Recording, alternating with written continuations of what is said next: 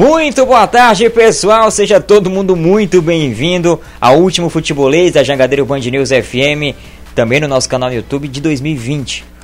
O nosso último futebolês da TV passou mais cedo aqui no YouTube também, lá na Jangadeiro, lá na TV Jangadeiro. A gente inicia agora esse programa especial. Mais cedo lá na TV Jangadeiro a gente viu alguns trechos da entrevista, das entrevistas dos presidentes, né? A retrospectiva do ano de 2020 para Ceará, Fortaleza e Ferroviário, com Robson de Castro, com Marcelo Paz e também com Milton Filho.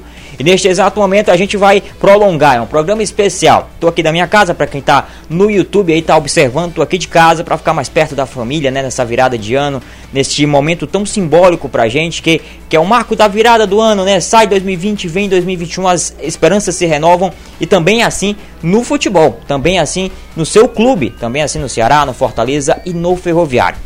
Vamos explicar aqui como vai funcionar. O programa tem três blocos, são três presidentes, um bloco para cada. Primeiro, Ceará, Robson de Castro vai falar aí como foi esse 2020. Ele deu entrevista a Danilo Queiroz e a gente acompanha a partir de agora aqui no Futebolês. Meus amigos do Futebolês, vamos conversar hoje, sempre nessas entrevistas nossas, nas redes sociais exclusivas e com informação e também trazendo um pouco de entretenimento para vocês com o presidente do Ceará Sporting Clube, Robinson de Castro. Portanto, você que nos acompanha através das redes sociais, pode curtir, deixar aí o seu like, o seu comentário, que vai ser muito legal para a gente a gente ter esse feedback e saber também o que, é que a gente vai fazer é, em sequência quando estivermos novamente interagindo com vocês através das redes sociais. Presidente do Ceará, Robinson de Castro, conosco. Prazer recebê-lo aqui no Futebolês, presidente. Prazer é meu, Danilo. À disposição de vocês aí para bater um papo. Aproveitar também para já saudar todo mundo aí, desejar um ano novo de muita luz. E esse 2020, que é o tema principal para a gente, porque a gente queria fazer uma avaliação dessa temporada que passou, não foi um ano comum, né? Foi um ano difícil e diferente. É, eu sei até porque a gente conversou no início do ano qual era o planejamento e a avaliação e muitas coisas tiveram de mudar. O quanto 2020 foi realmente difícil para você, para o Ceará, para a direção do clube? Bom, 2020 foi um ano atípico, né? não só para o Ceará, não só para os clubes de futebol, acho que para a humanidade, de uma forma geral, o mundo todo, com essa pandemia, acabou, de certa forma, é, sendo um ano de provação, diria assim. Um ano de provação em vários aspectos. Né? É, primeiro, é era um ano para você a fazer essa travessia de forma é, que fosse convincente, mas para atravessar você teria que ter feito um dever de casa antes. Apesar de ter sido um ano difícil, né, como para todo mundo, mas eu acho que o Ceará, o clube, a instituição, ela conseguiu é, velejar bem nesse período. Nós já estamos hoje aqui no final do ano, né, o Ceará está inteiro. É, tanto dentro como fora de campo. Acho que é, a, pandemia acabou acelerando alguns processos, né? Eu sempre disse que o Ceará ia estar no futuro, em alguns anos, cinco anos, eu estimava, na primeira página do futebol brasileiro, por conta da sua organização, da, do seu equilíbrio financeiro, da, investimentos assim, feitos em infraestrutura, né? e que essa resposta ia vir.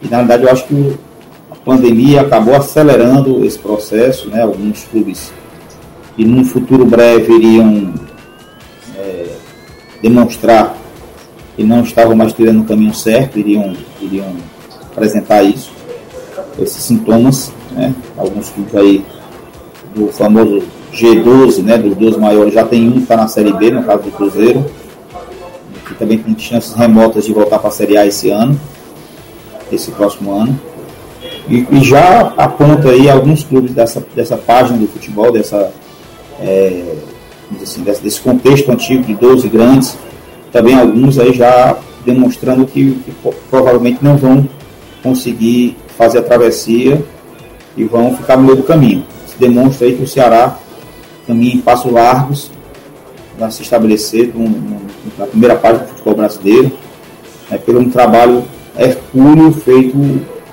de estruturação.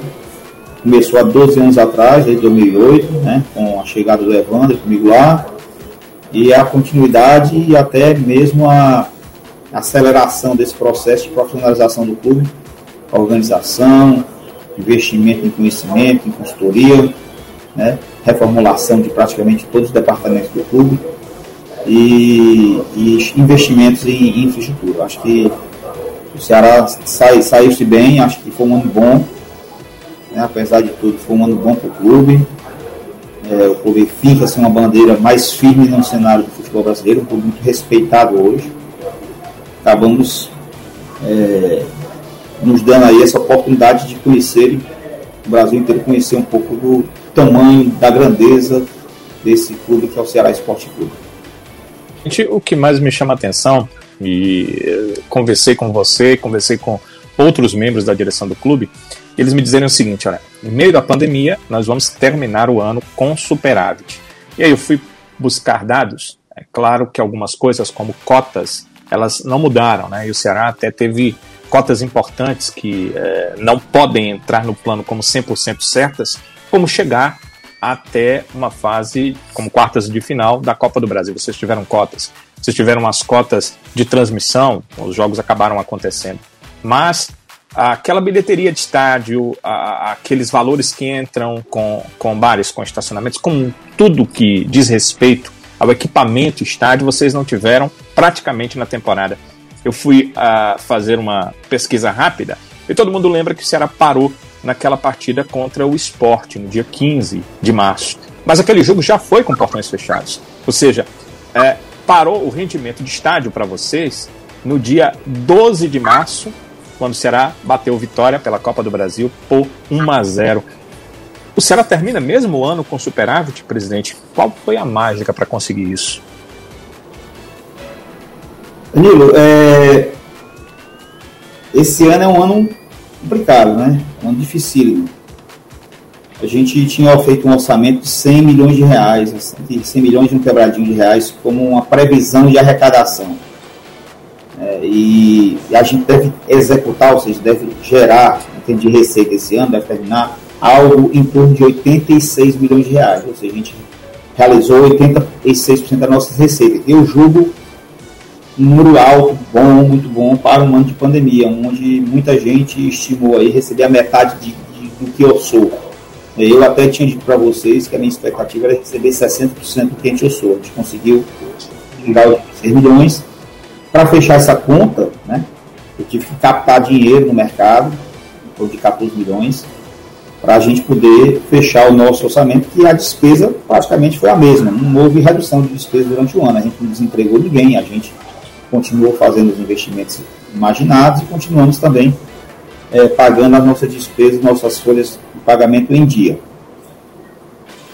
Para chegar aos 86 milhões, nós tivemos aí algumas negociações de jogadores que foram importantes para o orçamento, né? Tivemos também é, a, o desempenho em campo, né, que gerou também premiações. E também a participação do programa Sócio Torcedor, que de alguma forma, mesmo em época de pandemia, foi tivemos uma, uma inadimplência muito pequena, né, menor do que 1%. E, e a, a expectativa de superar foi o seguinte, até outubro, que é o último balancete que nós estamos totalmente fechado, tava, nós tínhamos ainda superávit.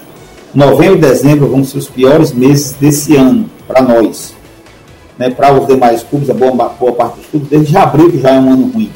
Na nós começa a ficar ruim agora. Esse ano ele tem um ciclo financeiro um pouco diferente, né? É um ano que termina em fevereiro, que a competição só termina em fevereiro. Então nós temos, na verdade, um ano, um ciclo econômico de, de 14 meses. É, o, o, próximo ciclo econômico seria só de, de 10 meses, que seria entre março e dezembro, seria o campeonato do, do ano que vem. Se a gente fosse fazer um balanço do ciclo econômico do Ceará, entre janeiro e dezembro, nós, ter, nós iríamos apresentar um, um superávit impressionante. Impressionante. Né? Mas a legislação exige que você encerre o balanço em 30 de dezembro, não respeitando o ciclo econômico, mas respeitando o ciclo é, que eles chamam de ano civil. Tá? Então tem que fazer um balanço aqui. Eu não sei se nós vamos ainda encerrar com, com superávit. Eu pedi para estudar, ao meu, a minha equipe de controlador de estudar, é, porque algumas receitas do ano que vem, elas, elas se referem a este ano. No caso, por exemplo, da receita de audiência e premiação. Uma parte dessa eu só receberei ano que vem. Mesmo só recebendo no ano que vem, ela compete a esse exercício. E me parece que, pelo princípio da competência, eu tenho que registrar agora. Portanto, portanto, a tendência é que a gente também tenha um balanço com superávit, superavitário, né? que é uma coisa muito importante e que foi através desses balanços superavitários o mercado confiou muito no Ceará. Na hora que a gente precisou captar dinheiro no mercado, nós tivemos uma oferta muito boa é, em relação a esses recursos, para a gente fechar nosso fluxo financeiro. Muitos clubes tentaram e não conseguiram acesso a crédito. E a gente nunca tinha ido atrás de crédito. Muitas pessoas vieram à minha empresa, ao meu escritório, oferecendo crédito, acreditando no clube, claro, acreditando também em mim, porque me conhecem.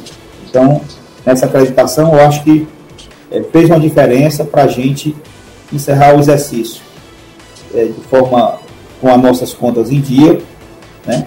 com, sem empurrar para frente qualquer tipo de despesa futura, como por exemplo, por exemplo, imagens de atletas. Boa parte dos clubes no Brasil tudo jogaram as suas imagens desde maio até dezembro para pagar no ano que vem, vão ter a folha paralela no ano que vem, vai ter a folha do ano e mais a folha do ano anterior. O Ceará não, o Ceará vai passar o ano com, com suas imagens pagas, né? E esses valores captados que eu falei, que referem-se a aproximadamente 14 milhões, Sim. que foi o que deixou de ser arrecadado em receitas do ano passado, é, nós deveremos quitá-lo integralmente em março, quando é recebido os valores da televisão da competência do, do ano civil 2020, que só são pagos lá na frente porque é mensurado em cima de audiência e desempenho, mas que competem é. a esse exercício. De forma que o dinheiro está a, a, a dívida está lastreada, está assegurada, a dívida está, vamos dizer assim, com um colchão garantidor dessa dívida. O clube está saudável, o clube passou bem e a gente, enfim, está muito feliz pela nossa, é, pelo nosso momento fora de campo também, né? Porque Sim. isso é um trabalho feito de vários anos, muita responsabilidade, mesmo com muita pressão, mesmo com muita intolerância, tendo resiliência para a gente sempre é, até antever, assim, é até uma premonição que eu tinha dizendo assim, rapaz, um dia o Ceará vai passar por uma dificuldade, ou o Brasil vai passar por uma dificuldade econômica ou de outra variável, e nós vamos conseguir superá-la, porque nós estamos é, bem consolidados do ponto de vista econômico financeiro. Que bom. Presidente, é, projetando já 2021, e aí eu lhe peço que é, seja o mais breve possível, porque por conta do seu tempo e do, do nosso tempo também, para a gente poder é, falar de algumas coisas que eu tenho certeza que interessam também ao torcedor, porque pensando em 2021, não posso deixar de lhe fazer uma pergunta que acho que é uma das mais feitas, ou pelo menos imaginadas pelo torcedor. Até fevereiro tem campeonato brasileiro e aí eu acredito que pouco vai mudar. Até porque, como eu perguntava, conversava ontem com o Guto Ferreira na coletiva, é, ele teve a condição de que o Ceará manteve todos os atletas que ele teve interesse até fevereiro, mesmo aqueles que os contratos se encerravam em dezembro. Vocês agiram rápido, né, muito antes do momento em que precisavam e já renovaram esses contratos. Mas pós-fevereiro tem algumas perguntas e acho que a maior delas é de um jogador que tem contrato para o ano que vem, que é o Vina. Alguma forma, alguma possibilidade de manter esse atleta diante uh, da excelente, do excelente 2020 que ele fez e tenho certeza as especulações que surgem né, chegam até vocês de alguma forma de uh, alguns clubes interessados no jogador? Então, primeiro vamos, vamos, colocar aqui uma situação que antecede a essa que você colocou, Sim. né? É o risco que todos os clubes estarão correndo a partir de janeiro, quando a janela internacional abre, uh, no final do Campeonato Brasileiro não só o Ceará, mas todos os clubes poderão é, ter se surpreendido com, com jogadores saindo para fora do país. Tá? Sim. Porque a janela, a, a janela incoerentemente, em vez de abrir só em março, né, que seria o ideal, não tiver lá, em janeiro. janeiro ou em janeiro, né, a primeira janela, em janeiro. Então, então, então, se eu ver o risco do Vina sair em janeiro? O risco para qualquer jogador de qualquer clube do Brasil, tá certo? Sair, é, você perder esse jogador. E, e, e, ainda bem que nós temos um bom um elenco robusto e permite é, a gente é, ter, ter jogadores da, da, que possam continuar. Quem está com um elenco muito pequeno poderá ter um risco de ter problemas seríssimos, né? E, enfim. Mas, assim, com relação ao Vina, né? É, o Vina é, é um atleta que pô, fez uma diferença muito grande. Claro que nós temos interesse em continuar com ele, é, mas a primeira pessoa que tem que ter interesse em ficar é ele. Você há de convir comigo que se o, o Vina quiser ir embora por algum motivo, por algum sonho, por alguma situação, a, a, estatura dele enquanto atleta é, inviabiliza você manter um atleta desse no elenco. Né? Ele, não, ele nem se ele está feliz aqui, não vai. Ele é o tipo de jogador que, se não estiver feliz aqui, não vai somar absolutamente nada. Ele tem que somar estando bem. E nós temos um projeto para o Vina que eu quero apresentar para ele em janeiro, né, da continuidade dele no clube. Minha, minha, minha concorrência maior Vida, o mercado externo, isso é fato. Né? Paridade hoje cambial é, é muito grande, real por dólar e por euro, né? então não dá para concorrer com isso. E cinco clubes brasileiros, vamos dizer assim, teoricamente, cinco grandes clubes brasileiros. É, os outros 15 a gente teria, teria igualdade de condições de, de, de, de lutar para a permanência do jogador. Claro que para ele, para o clube do Brasil, é muito mais difícil. Primeiro porque ele já fez mais de sete jogos, não poderia se transferir no campeonato. O risco que tem é dele sair, esse contrato terminar, é para fora do país como qualquer outro jogador. Imagine que ele está muito focado aqui. A janela ela abre em janeiro, mas só fecha no dia 7 de fevereiro, portanto tem mais um mês aí de campeonato. Não houve nenhuma sinalização por parte dele de sair do clube em nenhum momento, nenhum momento, não recebemos nenhum comunicado, nenhuma proposta. Né? Claro que o agente jogador sempre fica mexendo nessas coisas aí, é, é incontrolável. Mas nós temos um projeto para ele no próximo ano. Espero poder apresentar e torcer para que o mercado não seja tão agressivo com ele. Clubes, presidente. Flamengo, Palmeiras, Atlético Mineiro, Inter e Grêmio, é isso? O Atlético Mineiro ele já veio de lá, eu acho um pouco improvável, né? Eu é, acho também, também acho. Mas dos cinco clubes, quem é que você coloca como. Eu, eu, eu, eu Palmeiras e São Paulo. São Paulo, você coloca. Inter e Grêmio. Esses cinco aí Sim. seriam cinco clubes que teriam potencial muito grande de ele fazer uma troca, tá?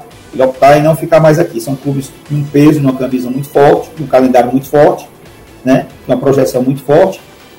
E os demais outros, os demais 15 clubes, com todo respeito a todos, eu acho que a gente teria condição de convencê-lo a ficar aqui. Hoje o Ceará é décimo, né? Faltando 11 rodadas, que são as rodadas finais que vão acontecer em 2021. Qual o foco? Qual a perspectiva para terminar esse campeonato brasileiro? Primeiro, garantir a nossa permanência. Eu acho que a gente está três vitórias da continuidade na Série A. É algo muito relevante para o clube. Quatro anos seguidos na Série A é algo assim há pouco tempo impensável por qualquer pessoa é, da imprensa ou, ou, da torcida. Ninguém apostaria jamais que a gente ficaria no mínimo quatro anos na Série A. O clube se consolida como clube de Série A. O clube, menos eventualmente voltando com a Série B, a gente pode ser considerado um clube de Série A após quarta, quarto ano consecutivo. Né? É, e, e, e, então a gente tem que primeiro focar nisso. Claro que nós temos aí é, um estoque de jogos que nos permite sonhar mais alto mas sempre o mais importante é a gente fazer um bom jogo no próximo, na próxima, é, é, é, no próximo conflito. A gente precisa agora focar no internacional, fazer o nosso melhor jogo contra o internacional, buscar lá a nossa vitória, para cada vez mais diminuir o risco da nossa não continuidade e, claro, ir em frente para buscar algo maior. Por que não sonhar? Com certeza. Presidente, muito obrigado. Infelizmente, nosso tempo não deixa mais, mas um excelente 2021 são os nossos votos e a gente agradece sua participação aqui com a gente no Futebolês. Um abraço, Danilo, ao Luciel, ao Caio, ao Trovão, enfim, a todos que fazem aí o Futebolês, ao Ciro, a Isabela Martã, e um 2021 de muita saúde e muito sucesso para vocês. Muito obrigado. Aí, Robinson de Castro falando aqui no Futebolês. Desafios em 2020 para o Ceará, desafios também para o Fortaleza que você vai escutar e ver daqui a pouco aqui no Futebolês. Para quem está no YouTube assistindo a gente, muito obrigado pelo carinho, muito obrigado pela audiência. No rádio a gente vai fazer uma rápida pausa, um rápido intervalo comercial. Na volta tem Marcelo Paes falando desde 2020 pro Fortaleza. No YouTube a gente vai tirar direto. Para você da 101,7, aguarda só um pouquinho aí que a gente volta já. E na retrospectiva especial do Futebolês, agora a gente conversa com Marcelo Paes. Anderson Azevedo, repórter do Fortaleza aqui do Futebolês, conversou com o presidente tricolor e ele fala, ele falou desses desafios aí que a gente teve em 2020, não só no mundo inteiro, também afetou Fortaleza. E ele vai contar agora pra gente um balanço do ano tricolor. Bem, primeiramente agradecer aqui a participação do presidente do Fortaleza, Marcelo Paes, que gentilmente nesse final de ano aceitou conversar com a equipe do futebolês para falar sobre o que foi este ano de 2020 para o Fortaleza, um ano atípico para toda a humanidade, um ano de pandemia e, claro, não seria diferente também para os clubes de futebol, e em especial para os nossos representantes, Fortaleza e Ceará. Hoje conversando aqui com o presidente Marcelo Paes, primeiramente agradecer a sua presença, presidente e desejar um ótima, uma ótima virada de ano, feliz 2021, que os problemas que nós passamos por 2020 possam ser contornados em 2021, com muita saúde, com essa vacina finalmente chegando, que a gente não passe na, no próximo ano tantos perrengues como a gente passou em 2020. Obrigado mais uma vez pela sua participação. Olá Anderson, olá a todos do Futebolês, alegria nossa de poder falar com vocês, bater um papo, tenho muito respeito aí pelo trabalho de todos vocês. É realmente um ano bem difícil, né? bem diferente para toda a humanidade. E eu digo muito que todos os gestores do mundo inteiro foram extremamente desafiados nesse ano. Né? Pela mudança de cenário, pela mudança de comportamento, pelas limitações. E o futebol não é diferente, o futebol brasileiro bastante impactado, muitos dias parados, mudanças de calendário, sem público nos estádios, perda de patrocinadores, perda de sócio-torcedor. São muitos fatores aí que impactaram diretamente no nosso trabalho. Mas a gente está aqui, segue firme, segue forte e também aproveitando para desejar a vocês um 2021 maravilhoso, de muitas bênçãos, de, de alegria e de muito aprendizado. Estou à disposição para a gente bater esse papo aqui. A gente vai fazer, presidente, uma espécie de retrospectiva, o que é que Fortaleza viveu ao longo desse 2020. Começando Copa do Nordeste, Campeonato Cearense. Fortaleza começa o ano com o maior orçamento da história, orçado em 109 milhões. Aí de repente aparece essa pandemia para tudo. Qual foi a reação, eu acho que não só do Marcelo Paes, mas todos que fazem o futebol brasileiro, como é que vocês se viram nessa situação que pegou todo mundo de calças curtas, né? Era um momento de completa incerteza, né? Porque primeiro, primeiro vem a negação. Não, será que, que vai parar mesmo? Será que isso é tão sério? Eu lembro que no começo eu, mesmo relutei, não, não tem que parar e tal, mas um dia e meio depois eu disse, poxa, o negócio é sério, tem que parar sim. E parou, ok, quando volta? Vai piorar? Não vai? É, quando é que tem perspectiva de, volta, de voltar a jogar? Vai dar férias para jogadores? Não vai? O calendário? Então eram muitas, muitas dúvidas, incertezas, inseguranças que a gente teve que ir convivendo, aprendendo, tomando decisões no, no acerto e erro, né? sempre tentando, logicamente, depois que se entendeu a gravidade do problema, é, de preservar as vidas, né? que era o mais importante, preservar a saúde das pessoas e no nosso caso também preservar os empregos, né? Porque a gente começou a ver é, a, a, imensa perda de receita, as mudanças que causaram no futebol e podia, poderia acarretar em desemprego dentro do futebol, a gente conseguiu segurar todo mundo. Então foi um momento extremamente desafiador, né, de um cenário externo, não, é? não foi um problema no clube, não foi um problema no futebol cearense, não foi um problema no futebol brasileiro, foi um problema mundial um cenário que mudou tudo e a gente teve que ter a calma, é, a sabedoria, a, a, humildade de saber que tinha que, que, que ouvir, que aprender, não tomar decisão de qualquer maneira e aprendendo a conviver com o novo cenário, né? De, de primeiro de isolamento, depois de uma retomada gradual com devidos cuidados, protocolos, é, vendo pessoas próximas sendo infectadas no clube, como é que se procede, uma possível volta de, de, de, de jogo sem público, enfim.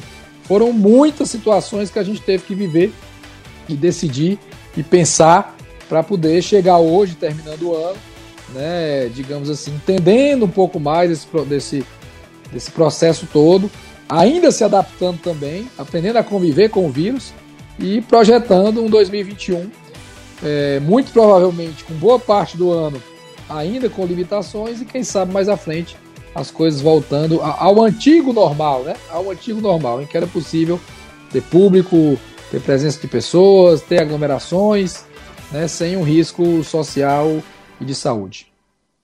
A gente sabe, presidente, que em relação a finanças, a cota de TV ela é a que representa a maior parte das finanças de um clube no ano, principalmente para os clubes que estão na Série A do Campeonato Brasileiro. E de repente o Fortaleza, que tinha uma das maiores bilheterias uh, do Campeonato Brasileiro, se vê sem a sua torcida. Se vê também sem uma das suas principais pilastras de sustentação. Como foi que vocês é, é, se viraram ou pensaram como é que a gente vai viver sem o torcedor ou pedindo para que as pessoas continuassem sendo sócios do clube ou fazendo sócio torcedor, porque a gente sabe que Fortaleza cresceu muito em relação ao número de sócios, principalmente desde que saiu da Série C do Campeonato Brasileiro. Claro que teve uma queda em virtude dessa pandemia, algo completamente natural. Mas como foi que vocês conseguiram contornar essa situação? Porque o time perde, porque a cota de TV ficou retida, não estava tendo transmissão de jogos, vocês não sabiam quando é que isso ia voltar, e como convencer o sócio torcedor a continuar, para fazer com que o clube tivesse o mínimo de receitas, e eu me lembro muito bem que o Fortaleza foi um dos clubes que disse que vai, iria e conseguiu fazer o possível e o impossível para não demitir ninguém, e conseguiu isso. É, o Fortaleza é um dos clubes da Série A que mais depende do seu torcedor a nível de receita. Isso é estatístico, né? De 2015 para cá, se eu não me engano, ou é 2017 para cá, a gente teve um crescimento de 700% de contribuição direta do torcedor com o clube. O que é contribuição direta? É camisa vendida, é bilheteria, é pay-per-view, é o dinheiro direto que ele coloca em função do, do clube. Então a gente, consequentemente, também perdeu muito em função disso, né? Nossa base de sócio perdeu 42% da base, aumentou a inadimplência. Tenho que agradecer demais aos 19 mil e poucos sócios que se mantêm ativos e fiéis e não se chatear com os que saíram. Muitos saíram porque não podiam continuar, porque não tinham realmente o dinheiro. Foram gente que demitiu, gente que perdeu renda, teve que escolher outras prioridades. Alguns deixaram de pagar porque não viram mais o benefício de ir para o estádio, é questão de escolha. Vão voltar quando a bola voltar a rolar com a presença do torcedor. Mas foi um desafio enorme e a gente se propôs a não demitir ninguém. E eu acho que isso é uma grande conquista, né? O Fortaleza tem mais de 300 colaboradores, é muita gente que depende diretamente do clube.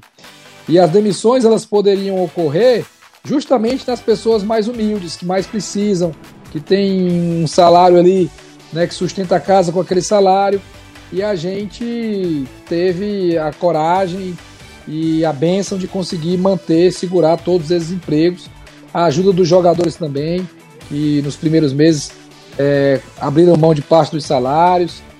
Tivemos que renegociar é, dívidas, é, despesas, tivemos, adotamos os programas do governo federal de, de redução de jornada de trabalho, de suspensão de contrato de trabalho. Isso também acarretou num, num, num fôlego financeiro. Então, tudo que a gente pôde ir fazendo para manter os empregos, para manter a saúde financeira do clube, foi sendo feita e a gente conseguiu chegar até aqui né, com, com essa é, possibilidade de não demitir ninguém. E a venda do Cebolinha também nos ajudou muito, né? É, Deus sabe o que faz e colocou que essa venda acontecesse justamente nesse período onde mais a gente ia precisar de dinheiro. Então ocorreu, o dinheiro chegou no momento importante, a gente fez uso dele para as despesas do clube, para a folha de funcionários, jogadores, e foi assim que a gente conseguiu manter, além de, de ações, né, de, de nas lojas, vender muita camisa, promoção de camisa, lançamento de camisa. E quanto ao sócio torcedor, por mais promoção que se faça, eu acho que só vai voltar realmente uma adesão em massa quando o torcedor puder voltar ao estádio. Mas quem está se mantendo Eu agradeço de coração, eu fico muito feliz e peço que continue mantendo o sócio, porque é um dinheiro muito importante para o nosso dia a dia. E aí a bola voltou a rolar, presidente. Copa do Nordeste voltou, depois teve o Campeonato Brasileiro, o Campeonato Cearense teve as suas finais já agora no segundo semestre, já próximos ao final do ano. Primeiro baque do ano foi a eliminação do Fortaleza na Copa do Nordeste e para o seu maior rival, para a equipe do Ceará. Qual foi o tamanho dessa eliminação que você sentiu, não só como torcedor, mas também como dirigente, praticamente às vésperas do início de Campeonato Brasileiro? Olha, o Fortaleza dos últimos anos é um time vencedor, né? É um time em que se tem a expectativa de estar tá sempre brigando pelos títulos. E a gente era o atual campeão da Copa do Nordeste. Fizemos uma campanha muito boa na primeira fase, se eu não me engano, se eu estiver errado. Foi a melhor campanha entre os dois grupos. E havia uma expectativa de que a gente conseguisse repetir uma final, um bicampeonato, que é dificílimo, né? Eu nem sei se tem bicampeão da Copa do Nordeste nesse formato aí. Mas é assim, nos últimos anos eu sei que não tem. Né? É... E competição diferente, fomos jogar em Salvador, sede única, sem torcida, o que nos prejudicou, porque como a gente fez a melhor campanha, a gente faria o jogo contra o esporte no Castelão, jogo único. A gente faria o jogo contra o Ceará, jogo único, com torcida nossa, mas foi o que aconteceu. A forma de, de voltar à competição foi essa, nós concordamos com esse formato de volta. E a gente teve sim algum prejuízo financeiro e esportivo e veio uma derrota num jogo em que a gente teve mais posse de bola, teve mais pressão. Mas o Ceará foi eficiente, fez o gol dele, conseguiu segurar conseguiu se classificar e até do campeonato, né? Esse ano a gente teve sete clássicos. Estou até antecipando aí talvez uma das suas perguntas, mas nós tivemos sete clássicos. Foram três vitórias para cada lado e um empate. Então, um equilíbrio absoluto. As duas equipes na Série A com modelos de jogo um pouco diferentes. Então, às vezes, favorece mais a um time, favorece mais a outro. Para a gente, lógico que foi doloroso, natural, né? Ser eliminado antes da final, a gente acreditava poder chegar na final, buscar um título ser para o nosso rival, mas faz parte. É, é, do futebol, assim como a gente também já teve outras, muitas conquistas em cima do, do, do Ceará. Então, foi um baque, mas a gente tinha que levantar a cabeça, olhar para frente e retomar, sobretudo no Campeonato Brasileiro. E aí começa, presidente, o Campeonato Brasileiro, é, uma competição, a principal competição para o Fortaleza no ano, a gente sabe disso, porque o objetivo principal do Fortaleza é essa permanência na Série A para fazer com que o clube se consolide cada vez mais na elite do futebol brasileiro e no meio do Campeonato Brasileiro o time entra na Copa do Brasil, nas oitavas de final, tem também as finais do Campeonato Cearense. Falando do início do Campeonato Brasileiro, Fortaleza começou melhor do que começou no ano passado e atualmente está na mesma posição que estava no ano passado. Curiosamente, com o mesmo número de pontos, 31 pontos, e curiosamente com os mesmos 3 pontos de diferença para o primeiro time da zona de rebaixamento. No passado era o Cruzeiro com 28, hoje é o Vasco também com 28, só que a diferença é, ano passado o Rogério Ceni saiu e voltou, e esse ano o Rogério Ceni saiu, não volta mais quem está é o Marcelo Chamusca. Qual é o balanço que você faz até aqui desse Campeonato Brasileiro? Lembrando que apesar da cobrança da torcida, de tudo que a gente tem visto, Fortaleza está igualzinho à campanha do ano passado. Eu achei muito interessante quando saiu essa, esse dado, né? Que está circulando hoje, acho que você, esse que você acabou de citar, de que a campanha é, é igual, né? Mesmos, mesmos pontos, mesmos jogos. Claro que ano passado a gente fez mais gols, mas tinha um saldo mais negativo. Não dá para ser, não dá para repetir a história 100% mas isso talvez alivie um pouco mais o coração do torcedor que anda meio angustiado. É, a gente começou o campeonato mal, né? Perdemos para o Atlético Paranaense, perdemos para o São Paulo, empatamos com o Botafogo. Em três jogos, um ponto, não tínhamos feito nenhum gol. E aí iniciamos uma reação, vencemos o Goiás, empatamos com o Corinthians fora, aí passamos a ganhar jogos em casa e ganhamos jogos de clubes né, lá da, do topo da tabela. O Atlético Mineiro era líder, veio aqui perdeu. O Inter era líder, veio aqui perdeu. Vencemos o Palmeiras também, pontos que a gente não tinha conquistado ano passado. E ficamos boa parte do campeonato ali entre os 10. Então isso gerou no torcedor uma expectativa muito alta. Vai para Libertadores, ano passado foi para Sul-Americana. E é difícil manter tudo isso. E aí ver a saída do Rogério, mais uma vez, é, e, e, a saída de, de um treinador que tinha uma liderança muito forte, três anos de trabalho, tinha um método estabelecido. E quando eu falo de método, eu não estou falando só do campo, de treinamento, de escalação, de forma de jogar. É o dia a dia, a condução do trabalho como um todo. Então, uma mudança como essa, depois de uma liderança que estava três anos e com sucesso, ela é difícil, ela é sensível mesmo. É muito complicado manter a curto prazo, no curto prazo, o mesmo padrão de trabalho, de excelência, de performance que se tinha anteriormente. Então a gente sofreu um pouco nessa mudança, deixamos de conquistar alguns pontos importantes, mas hoje estamos com a mesma pontuação, o mesmo número de jogos e a mesma distância da zona de rebaixamento do que o ano passado. Então é plenamente possível que a gente consiga se manter distante da zona e quem sabe até pontuar e chegar novamente numa, numa, numa, numa situação sul-americana.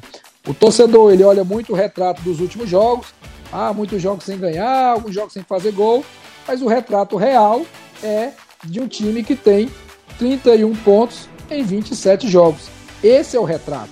Essa é a amostra que tem que ser é, é, é olhada e que a gente, nos próximos 11 jogos que faltam, consiga pontuar para dar uma tranquilidade maior ao torcedor e, quem sabe, brigar novamente, tentar entrar na faixa do Sul-Americana, competição que a gente participou esse ano e pretende participar de novo. A saída do Rogério, presidente, ela aconteceu logo após a participação do Fortaleza na Copa do Brasil. O time com dois empates, é eliminado para o São Paulo. Era até uma injeção financeira boa se o Fortaleza tivesse conseguido passar de fase, mas não conseguiu.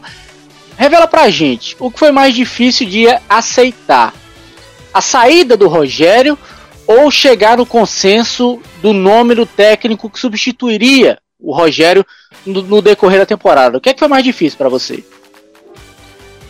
O mais difícil é concordar com a saída, né? Porque a saída não era planejada. A saída, no, a gente tinha um, um acordo verbal, e, e isso também ele falou a nível nacional, que ficaria até o final do campeonato. Então, na minha cabeça, não passava a menor possibilidade de saída. A gente projetava terminar o campeonato com o Rogério como treinador, é, vinha fazendo um bom trabalho, sem dúvida alguma. Mesmo a gente tendo três eliminações. Olha que curioso, né? O Atlético tinha sido eliminado da, da, da Sul-Americana, tinha sido eliminado da Copa do Nordeste e da Copa do Brasil com o mesmo treinador. E mesmo assim ele tinha estabilidade, coisa rara no futebol brasileiro. E até pelo que ele construiu, pelo, pelo respeito que ele adquiriu perante todo mundo, né? Diretoria, grupo de jogadores, imprensa. Então não era questionada a saída dele mesmo com três eliminações ao longo do ano. Então isso mostra também que a diretoria tinha consciência e, e acreditava em trabalhar a longo prazo. Foi muito complicado é, lidar com essa saída porque não era esperado, não estava jamais dentro dos planos e nos obrigou a fazer uma mudança no meio do caminho. Voltando um pouquinho, um assunto que você tocou aí em relação à Copa Sul-Americana. O que foi que representou a Copa Sul-Americana para o Fortaleza em especial?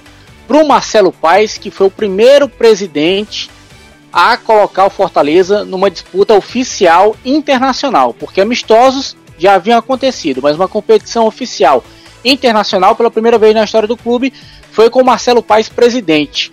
Então, o que foi que você sentiu, o que foi que você viu que projetou Fortaleza não só para o cenário nacional, mas talvez também sul-americano? O que é que representou esse jogo entre Fortaleza e Independente? Olha, Anderson, é, quando a gente foi campeão do Nordeste 2019, eu dei uma entrevista, acho que para o jornal o Povo, é, aquela Páginas Azuis, né? E uma das perguntas foi é, qual o seu maior sonho com o Fortaleza? E eu respondi que era que o Fortaleza disputasse a competição sul-americana. Não sabia que seria tão rápido, né? Pouco tempo depois dessa entrevista, cinco, seis meses depois, a gente estava classificado para a Copa Sul-Americana. Então, para mim, é um motivo de muito orgulho, de muita honra, de muita gratidão. É, está na história, é o primeiro é o primeiro, não tem mais como quem vier depois e fizer que faça mais, que leve para a Libertadores, que ganhe a Libertadores, mas o ineditismo da primeira vez a gente teve o prazer e a honra de viver. É... Curiosamente, o sorteio botou um estreante, que era o Fortaleza, contra o maior campeão das Américas, o Rei de Copas, que é o Independiente, que tem 18 competições internacionais, 18 títulos internacionais, né? É uma grandeza e fizemos um duelo lindíssimo, né? Dois jogos de alto nível. A invasão da nossa torcida na Argentina foi algo sensacional, algo indescritível. As pessoas que estavam lá nunca vão é, é, é esquecer aquilo que foi vivido, aquela energia, os dias em Buenos Aires, a torcida invadindo a cidade, nos diversos pontos de, de turismo, todo mundo com camisa do Fortaleza, aquelas mais de 3 mil pessoas no estádio de Avejaneda, no estádio Libertadores da América, o nome do estádio do Independiente. O grande jogo que nós fizemos, que foi um pecado a gente não ter pelo menos empatado aquele jogo. Tivemos chance no primeiro tempo, chance no segundo tempo. Voltamos vivo para o jogo em casa, fizemos um baita jogo 2 a 0 e levamos aquele gol no final, que é coisa do futebol, né? Só o futebol pode proporcionar uma situação como aquela. Então, acho que foi muito positiva. A torcida teve orgulho do trabalho que foi feito, o Castelão bonito, lindo, né, naquele, naquele dia. E por um detalhe a gente não passou de fase. E deixou com a gente com um gostinho de quero mais, de querer participar de novo desse tipo de competição, de querer consolidar cada vez mais o Fortaleza como o clube da Série A do Campeonato Brasileiro, como você falou há pouco, mas também como um clube que passe a ser presença frequente, permanente em competições internacionais. Então foi isso que a gente sentiu e é isso que a gente vai trabalhar para que seja uma constante. Aí começa o Campeonato Brasileiro, a gente já falou um pouquinho, e aí vem as finais do Campeonato Cearense. Fortaleza campeão, vencendo o Ceará por duas vezes seguidas, coisa que há muito tempo não se via. É, e o Rogério Ceni naquela promessa de que se saísse, pelo menos entregaria um título e manteria a média de todo ano dar um troféu ao Fortaleza e consegue aquela conquista estadual. Qual foi o gostinho de disputar uma decisão num estádio vazio? Sei que esquisito com certeza foi, né? É, eu só queria lembrar que o Rogério Senna não ganhava sozinho, né? Porque às vezes ah, o Rogério Senna ganhou três, quatro títulos, não foi ele sozinho, não. Tinha uma diretoria, jogadores, funcionários, tinha uma ruma de gente trabalhando junto e dando suporte e sendo campeão junto também, né? Em todo esse ciclo. E essas pessoas, não precisa falar de mim, mas essas pessoas precisam ser valorizadas. Os funcionários, os jogadores, né? A diretoria que não aparece muito, né? É, todo mundo foi campeão e contribuiu. É, e o Rogério teve uma participação importantíssima. Não, não tem como se negar isso. Ele está na história do clube como um grande vencedor, mas não ganhava sozinho. É, e foi diferente, né? Jogar clássico. Eu acho que a coisa mais bonita do futebol é o clássico com as duas torcidas. Aquele duelo de torcidas, aquela massa de pessoas ali, de lado, de parte a parte, vibrando. Né? Um faz um mosaico, outro faz outro mosaico. O nosso é sempre mais bonito. É, um faz um cântico, outro faz outro cântico. É bem bacana, né? O, os clássicos e, e, os dois times na Série A, os dois times com bons elencos. E a gente teve a bênção e a competência também de conseguir né, duas vitórias é, pelo segundo ano consecutivo, né? Pelo segundo ano consecutivo, Fortaleza vence as duas finais do estadual e no Campeonato Cearense desse ano nós vencemos os três clássicos, os três jogos a gente venceu. É, o Ceará fez um grande jogo, acho que até na, na finalíssima eles jogaram melhor do que a gente mas a gente teve a competência de saber administrar o resultado e fazer um gol. Tinga foi o grande é, personagem dessa conquista, fez, o, fez dois gols né, nas duas finais. E está na história também. No ano em que houve pandemia, no ano em que, no ano em que as finais foram no Castelão vazio, o Fortaleza foi o campeão, conseguiu um bicampeonato e, e é muito valioso para a gente como dirigente, para os jogadores, para a história do clube, a gente botar mais um troféu na nossa sala de troféus, mais um quadro na parede, com méritos, né? O Fortaleza teve 90% de aproveitamento no Campeonato Cearense. De 10 jogos, ganhou 9. Então foi uma campanha inquestionável. É claro que, pelo coração, para você o Fortaleza estaria na Libertadores e olhe lá se não tivesse mais longe. Mas, pelo que você está vendo hoje, é possível o Fortaleza repetir a campanha do ano passado e chegar na Copa Sul-Americana, é bom lembrar também que ano passado o Fortaleza teve um sprint final espetacular. Acho que dos últimos nove jogos, ou foi oito, Fortaleza ganhou sete, empatou apenas um, que foi contra o Internacional no Beira Rio, e o time terminou na nona posição. Mas pelo que você está vendo, pelo que você acompanha de perto, e com todas as dificuldades, é possível, não é promessa, é apenas uma opinião. Você crê que é possível esse time chegar novamente na Sul-Americana ou apenas permanecer na Série A? Olha, o apenas permanecer na Série A já é algo muito bom. Já é algo muito bom, porque é, o nosso orçamento é um dos menores do campeonato, um ano dificílimo.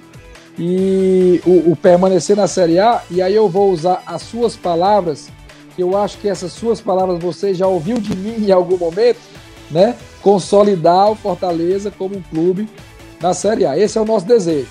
Mas vejo que temos sim condições de pleitear de novo uma vaga na competição sul-americana. Não necessariamente com o mesmo nono lugar que nós ocupamos o ano passado, que foi uma campanha sensacional. Mas a gente conseguir estar na Sul-Americana, não importa a posição que entra, porque quando vai para o sorteio lá isso não muda nada.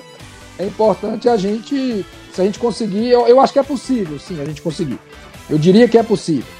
Mas estar na Série A para 2021, para a gente, já será uma grande vitória. Agradeço, Marcelo, mais uma vez sua participação, a sua gentileza conosco aqui do Futebolês. Mais uma vez, um ótimo 2021. Que o Fortaleza possa permanecer no mínimo na Série A do Campeonato Brasileiro. E quem sabe o que o futuro reserva, não só para o Fortaleza, não só para a Crônica Esportiva Cearense, mas também para você, como Marcelo Paz, dirigente. Obrigado, Anderson. Você sempre muito qualificado, um jornalista realmente diferenciado né, no nível de perguntas e de aprofundamento.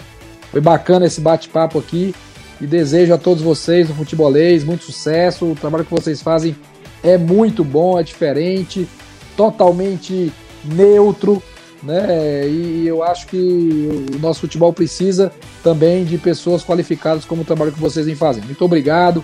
Um ótimo 2021 para todo mundo e que o Fortaleza possa, se Deus quiser, concluir muito bem esse campeonato e dar alegria ao seu torcedor. Marcelo Paes, presidente do Fortaleza, conversando aqui com o Futebolês, conversou com o Anderson Azevedo. Se você estiver gostando desse especial, deixa o like no vídeo, comenta aí o que você está achando. Muito obrigado mais uma vez pela audiência, tanto no rádio quanto no YouTube. Muito obrigado mesmo. Como eu falei lá no outro bloco, estamos juntos em 2021 também. Estaremos juntos em 2021, estivemos juntos em todo 2020, estaremos juntos também no próximo ano. A gente vai fazer mais uma rápida pausa aqui no Futebolês. Na volta é a vez do Ferroviário. O ano do Ferroviário começou bem na Série C do Brasileiro, chegou até a semifinal do Campeonato Cearense de 2020, mas aí parou na semifinal para o Ceará. Na Série C teve uma queda ali, continuou é, tendo ali seus momentos difíceis, mas se manteve na Série C para o ano de 2021. E o Newton Filho conversa daqui a pouco com a gente aqui na 101,7 e também no nosso canal no YouTube. Não sai daí, a gente volta já. E aqui no YouTube a gente já continua também, junto com a galera da 101,7, nessa retrospectiva dos presidentes, né? Tanto do Ceará, já passou o Robinson por aqui, já passou o Robinson de Castro, Marcelo Paes no bloco anterior e agora chegou a vez do Ferroviário. O presidente Newton Filho conversou com Eduardo Trovão sobre este ano de 2020. Como foi que o Ferroviário fez para lidar com todo esse desafio da pandemia? Vamos saber agora. Presidente, queria que você falasse sobre esse ano totalmente atípico. É, em que momento que a coisa apertou e como é que é esse final de ano? Assim? Deu para recuperar alguma coisa? Sai com prejuízo? Como é que está nesse momento o Ferroviário? É um momento é, é, novamente de, de, de, renovação, né? Um momento novamente de renovação.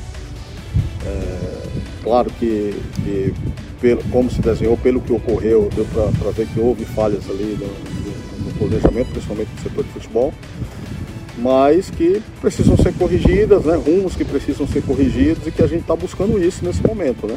A gente está buscando essas correções, né? porque já são dois anos que é, é, foram rendimentos que é, é, avassalador, uma, uma subida muito íngreme num primeiro turno e depois uma descida também da mesma forma. E a gente precisa trabalhar para ter um campeonato mais regular, né? Regular e quem sabe se tiver tendo um crescimento grande, mas que seja ali na, no, no, na, fase final, no sprint final ali para a gente conseguir a classificação e pensar em subir para a Série B. E financeiramente? Qual é a situação do ferroviário? Principalmente por causa da pandemia, né, que prejudicou todo mundo. É, financeiramente é um ano muito difícil, né? É, as fontes de renda do ferroviário muitas diminuíram. É, mas é um ano difícil para todos, né? Todos enfrentaram essa dificuldade, né? Principalmente aí uma realidade de estádios vazios. É, e a gente espera que a gente é, é, outro lado que a gente tem que trabalhar e aí faz parte do, do, do faz parte do, da diretoria essa busca de recursos, esse, esse, se reinventar, né? essa captação de recursos faz parte. E é uma luta que não é, é, é não, não, é uma luta nova no ferroviário, nessa busca de recursos. Né? Desde que, desde, desde que eu, eu, eu, eu estou na diretoria, início de ano é busca de, de recursos também para que a gente possa ter um orçamento é, equilibrado e, e capaz de, de, fazer um bom estadual, uma Série C. Esse ano já agora, já de início, já quase sem pré-temporada, Fares Lopes. Né? Então, isso que eu ia perguntar, dentro desse planejamento que envolve um limite maior financeiro por causa do ano de 2020 e tudo mais, chegada do dia também, qual é a, a previsão? Assim? Agora, antes de começar a pré-temporada de tudo, qual é a perspectiva do Ferroviário logo no primeiro semestre e depois para a Série C? Eu nem vejo que, que, que envolva um limite financeiro maior. Né? Eu acho que muita, muitas correções que precisam ser feitas, se elas foram, forem realizadas, né, vai haver um, um, um, uma economia de recursos que foram, é, é, que foram esse ano levados assim a, a, prejuízo, digamos assim, mal empregado. Né? Tem que haver um racionamento desses recursos, né? aplicado da, maneira, da melhor maneira possível, da melhor forma possível. A gente sabe que não, não tem bola de cristal, não, tem, não dá para acertar 100%, né? mas é, a gente precisa tentar minimizar os erros, tentar né, ter um percentual maior de acertos. Esse, esse erro de alguns pontos de planejamento que você diz envolve, por exemplo, o excesso muito grande de jogadores que é. passado por aqui, e aí fica mais difícil montar um sim, time. Sim, sim, é, Fizemos um levantamento esse ano, passaram 58 jogadores pelo Ferroviário no ano. É muita coisa. Desses, 20, desses 58, 28 foram embora. Né? Então quando a gente vai fazer um cálculo em cima, por exemplo, desses 28 que foram embora, você, você vai em torno aí de, de, de mais de 400 mil reais é, é, desperdiçados, digamos assim. Né? Claro que você tem que um, um, um valor desse aí, você tem que, que, atribuir a um percentual de erro, mas o percentual de erro não pode ser tão, tão grande como foi. E, a, e, o planejamento começa quando? Assim, você senta com o DIA, com toda a direção e comissão, para já escolher jogadores e ir atrás, ver quais que dá para trazer ou não? Como é? Já começou, né? Porque está muito em cima. Nós temos, nós temos jogo já no dia 13 de janeiro, né? Então já começou, alguns jogadores renovaram seus contratos, tem outros já sendo contactados. O Diá já está fazendo alguns contatos. É, ele chega aqui na segunda-feira já para iniciar os trabalhos, né? Pelo menos vamos tentar iniciar com quem já está aqui. Né? Para que a gente no dia 13 de janeiro, a gente sabe que não é o ideal o tempo né, para uma, uma pré-temporada, mas é, esse calendário por conta da pandemia nós vamos ter que enfrentar uma situação para todos e a gente vai estar tá pronto para entrar em campo no dia 13 de janeiro. A pré-temporada começa quando? Já tem definido? Dia 26. Dia 26. Então é só até o Natal, Isso, algum depois descanso Natal. depois. Virada de ano com muito trabalho. Virada de ano com muito trabalho. Iniciar o ano com muito trabalho e para que a gente possa chegar em condições para fazer uma boa Fares Lopes, buscar essa vaga da Copa do Brasil, um bom campeonato estadual e, e depois uma Série C pensando em acesso, se Deus quiser. Permanência e depois em acesso. Tá aí, o Newton Filho conversou com a gente, conversou com o futebolês, com o Eduardo Trovão, inclusive todo este conteúdo estará à disposição na íntegra para você logo logo aqui no nosso canal no YouTube. As três entrevistas, tanto do Robinson quanto, quanto do Marcelo Paes e do Newton Filho, estarão disponíveis o mais breve possível aqui no nosso canal no YouTube. Vamos fazer mais uma rápida pausa. Na volta, a gente encerra aqui este futebolês, último de 2020, na Jangadeiro Band News FM também no nosso canal no YouTube. Não sai daí que a gente volta já. É a gente por aqui, claro, fazendo esta retrospectiva, fazendo este balanço de 2020, um ano que foi tão difícil e tão desafiador para a gente, não é verdade?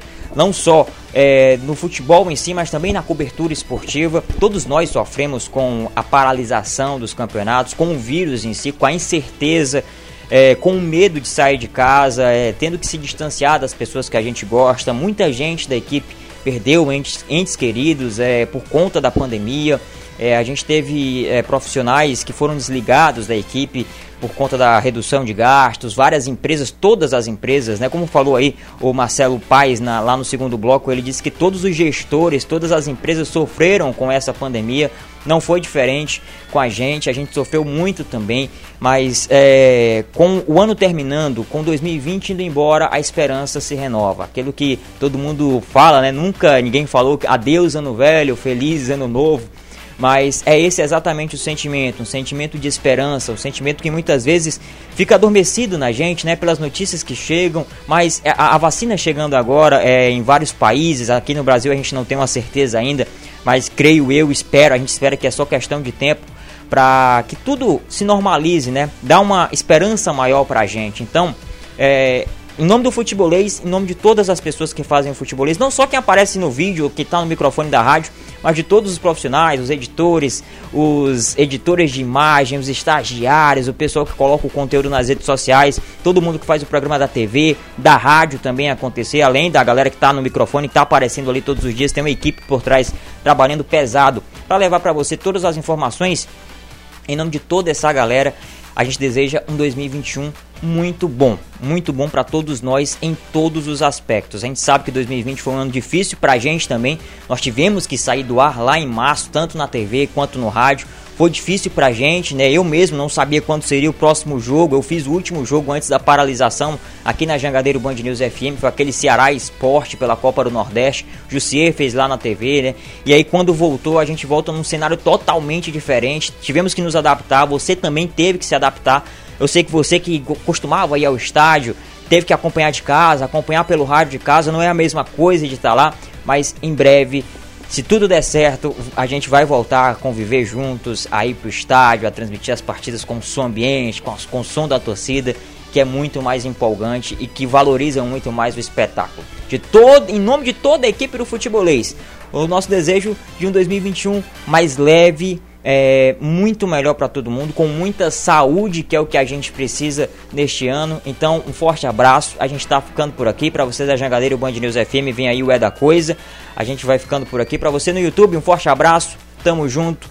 Até o dia 4 aqui no rádio. A gente volta dia 4 amanhã tem folga aqui para a equipe do futebolês, pelo menos na rádio, mas toda a cobertura do futebol cearense continua nas nossas redes sociais. É só você curtir aí, arroba tanto no Instagram, no Twitter, no Facebook, em todas as redes sociais, aqui no YouTube também, para quem está vendo pelo YouTube. Muito obrigado pelo carinho de todo mundo. Estivemos juntos em 2020 e estaremos juntos também em 2021.